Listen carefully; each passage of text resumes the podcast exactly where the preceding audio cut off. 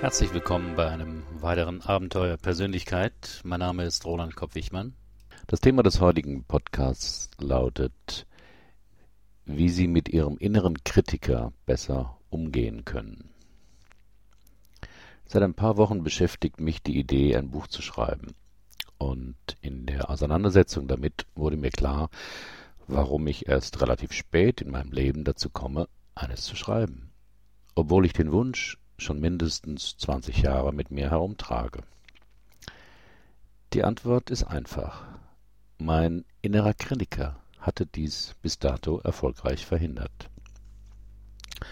Wahrscheinlich haben Sie auch so einen inneren Anteil, der Sie laufend kritisiert. Egal, was Sie erreicht haben im Leben oder wie gut Sie auf einem bestimmten Gebiet sind, der innere Kritiker hat immer etwas zu nageln. In meinem Fall mit dem Buch hörte sich das etwa so an. Du hast doch überhaupt nichts Wesentliches mitzuteilen. Über das Thema gibt es schon mehrere Bücher. Jedes Jahr kommen hundert neue psychologische Ratgeber raus, und da glaubst du, dass dein Buch.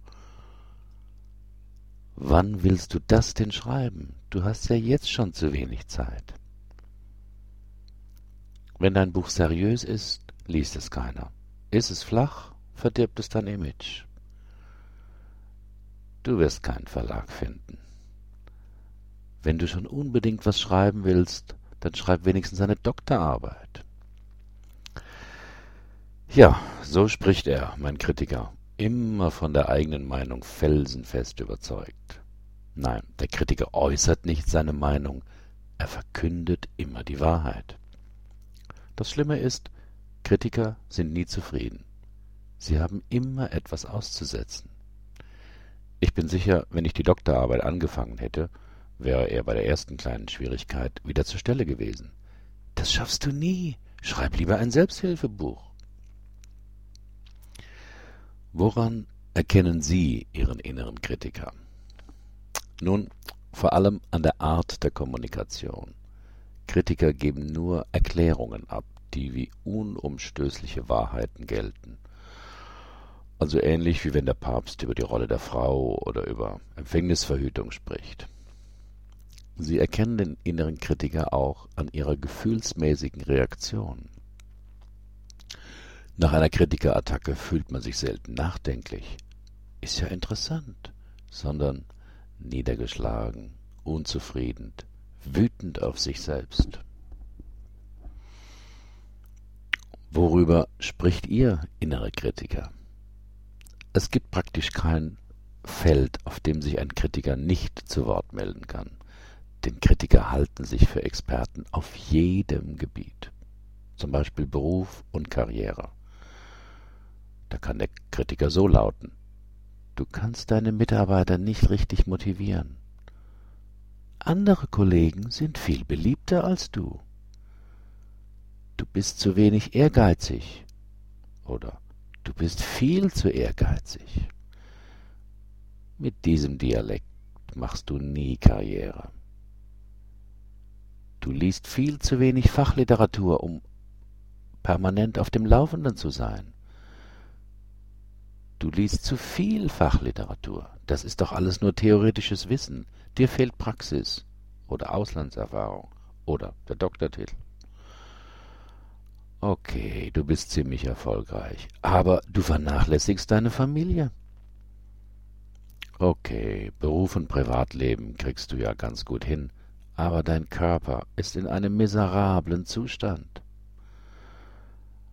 Na schön, du bist Vorstand mit 32 Jahren geworden. In dem Alter war Bill Gates schon Millionär. Kritiker äußern sich auch gerne zu Aussehen und Ausstrahlung. Hier ist der innere Kritiker vor allem bei Frauen aktiv. Sein Lieblingsort dazu ist das Badezimmer oder die Umkleidekabine. Du siehst schrecklich aus. Gott, bist du fett, aufgedunsen oder mager, dürr, klapprig. Okay, dein Gesicht ist okay, solange niemand deine Zellulite sieht du bist zu klein oder du bist zu groß oder du bist zu durchschnittlich. Lächle nicht so breit, sonst sieht man dein Zahnfleisch. Kritiker sind auch Experten auf dem Gebiet der Beziehungen und äußern sich dann zuweilen so. Niemand mag dich wirklich. Er oder sie ist so nett, weil sie Mitleid hat mit dir oder ins Bett mit dir will. Wenn die Leute wüssten, wie du in Wirklichkeit bist. In Gesellschaft bist du schnell immer so aufdringlich oder zurückhaltend oder vorlaut oder schüchtern. Du bist wie deine Mutter und du wirst auch genau so enden. Was sollen nur die Leute denken, wenn du dich so benimmst? Du musst dich mehr abgrenzen oder dich mehr hingeben oder auch mal loslassen.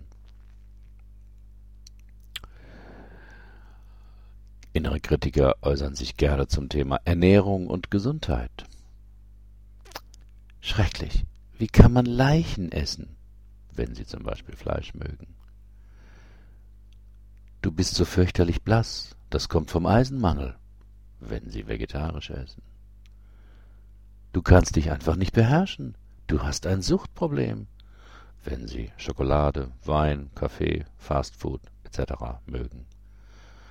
Du müsstest viel mehr für deine Ausdauer, für deine Kraft, für deine Beweglichkeit, für deine Koordination tun. Diese Krankheit hast du nur durch dein negatives Denken angezogen. Viele erfolgreiche Menschen brauchen nur sechs Stunden Schlaf. Und auch das schwierige Thema der Werte und des Lebenssinns ist für den inneren Kritiker kein problematisches Feld. Da können Sie ihn hören, beispielsweise mit Bemerkungen wie Du hast überhaupt keine Werte oder die falschen Werte. Du solltest meditieren oder einen spirituellen Weg einschlagen oder nicht mehr meditieren und dich mehr ins Leben stürzen. Karriere oder Kind? Du musst entscheiden, was du willst. Beides geht nicht. Du hast überhaupt kein Ziel im Leben. Oder du willst alles im Voraus planen. Denk dran, das letzte Hemd hat keine Taschen, wenn es ihnen finanziell sehr gut geht. Wie entstehen innere Kritiker? Man kann sich die Psyche vorstellen als ein System von Teilpersönlichkeiten. Diese inneren Anteile haben unterschiedliche Aufgaben, Stärken und Schwächen. Alle dienen dazu, das innere Kind, also das Kind, das wir einmal real waren und das aber Zeit unseres Lebens in uns lebt, zu schützen. Die Aufgabe des inneren Kritikers ist es, uns vor Kritik, Scham und Verletzung zu schützen. Seine Strategie dabei ist, uns selbst unbarmherzig zu kritisieren, damit uns keine Kritik von außen überraschen kann. Natürlich haben die inneren Anteile auch etwas mit unseren Beziehungserfahrungen in der Kindheit zu tun. Sie sind meistens verinnerlichte Anteile von Erfahrungen, die wir mit unseren Eltern gemacht haben. Konkret kann man sagen, wenn Sie einen sehr kritischen Elternteil, Vater oder Mutter gehabt haben, ist es sehr wahrscheinlich, dass Sie heute einen starken Kritiker in sich haben. Zudem sind die inneren Kritiker von Frauen meist immer mächtiger und gnadenloser als die von Männern. Das hat wohl etwas mit dem jahrtausendealten patriarchalischen Denken in uns allen zu tun. Innere Kritiker, so beißend ihre Bemerkungen auch sein mögen, wollen eigentlich etwas Gutes für uns. Insofern halte ich auch nichts von Ansätzen, diesen Teil in sich zu besiegen oder zu bekämpfen. Gegen innere Anteile kann man nicht gewinnen. In der Psyche hat alles seinen Sinn und seine Funktion. Kein Teil ist gut oder böse. Wie kann man nun mit dem inneren Kritiker besser umgehen? Die Auseinandersetzung mit diesem Anteil ist nicht einfach. Der Kritiker ist hochintelligent, kennt alle ihre Schwächen und hat keine Skrupel, sie ihnen im Dienst der Wahrheit unter die Nase zu reiben. Wenn Sie also diesen Beitrag lesen und sich und hören und sich entschließen, Ihrem Kritiker die Stirn zu bieten, könnte es sein, dass er sich sofort meldet mit Bemerkungen wie Na, hast du beim Surfen wieder was gefunden und glaubst jetzt die Lösung für all deine Probleme gefunden zu haben? Blödes Psychogeschwafel von innerem Kritiker. Du kannst einfach die Wahrheit über dich nicht vertragen. Anstatt hier deine Zeit zu vertun, solltest du lieber deine Steuererklärung machen, dich um deine Beziehung kümmern, die Küche aufräumen. Sollten Sie jetzt aber immer noch weiter zuhören, hier also meine Empfehlungen, wie man mit dem eigenen inneren Kritiker, wenn man ihn schon nicht los wird, doch ein Stück besser umgehen kann. Erstens, der wichtigste Schritt ist die Desidentifikation. Weil Sie diese Stimme ein Leben lang gehört haben, denken Sie vermutlich, dass das Sie sind, dass es die Wahrheit über Sie ist, was Ihr Kritiker Ihnen immer zuraunt. Hilfreich dazu ist es, sich bewusst zu machen, wann er oder sie spricht. Vielleicht wollen Sie in einem Tagebuch festhalten, was Ihnen Kritisches den ganzen Tag über durch den Kopf geht, oder Sie wollen mal festhalten, was sie alles an sich nicht leiden können, ablehnen und verurteilen. Denn die Dinge, mit denen sie bei sich unzufrieden sind, spiegeln die Urteile ihres Kritikers wider. Zweitens vergleichen Sie die Kritikersprüche mit anderen.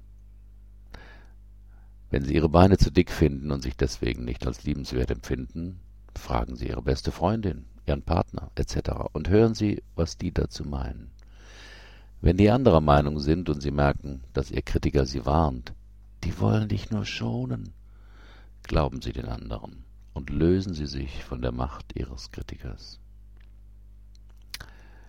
Drittens, geben Sie Ihrem Kritiker eine Gestalt. Gegen Gedanken kann man nämlich schlecht ankämpfen. Finden Sie heraus, ob Ihr Kritiker weiblich oder männlich ist und wie alt, welchen Gesichtsausdruck hat er. Wie klingt seine, ihre Stimme? Geben Sie ihm ein Äußeres. Finden Sie einen passenden Namen für ihn. Ewiger Nörgler, kritische Zicke und so weiter. Viertens. Hören Sie sich die Kritiker anderer Menschen an. Wenn Sie Zeitschriften wie Bunte, Gala oder ein anderes Lifestyle-Magazin lesen, können Sie sehen, dass Sie nicht allein sind. Selbst die schönsten Frauen, die tollsten Männer, die allerdings seltener, haben etwas an ihrem Kinn, den Haaren, den Ellbogen oder ihren Knien auszusetzen. Fragen Sie Ihren Freund oder Ihre beste Freundin und interviewen Sie den anderen über seinen Kritiker. Dabei gibt es bei den Geschlechtern einen Unterschied. Der Kritiker von Männern bewertet mehr die Leistung im Beruf und im Bett der Kritiker von Frauen mehr das Aussehen und die sozialen Beziehungen. Zu hören, was andere Kritiker so zum Besten geben und wie sie diesen Punkt bei ihrem Freund, ihrer Freundin bewerten, wird ihnen helfen, die Wichtigkeit von Kritikern zu überdenken. Fünftens. Welche Menschen lösen Kritikerattacken in ihnen aus? Der Kritiker ist zwar ein Teil von Ihnen, aber er kooperiert heute mit realen Menschen. Finden Sie heraus, wer diese Menschen sind. Ihr Chef, Kollege, Partner, Kunde etc. Wenn diese sagen, in Ihrer Berechnung ist ein Fehler, und Sie hören innerlich eine Stimme. Typisch, schon in der Schule war Rechnen dein schwächstes Fach. Werden Sie hellhörig und identifizieren Sie Ihren Kritiker. Und sechstens, übernehmen Sie wieder selbst die Regie.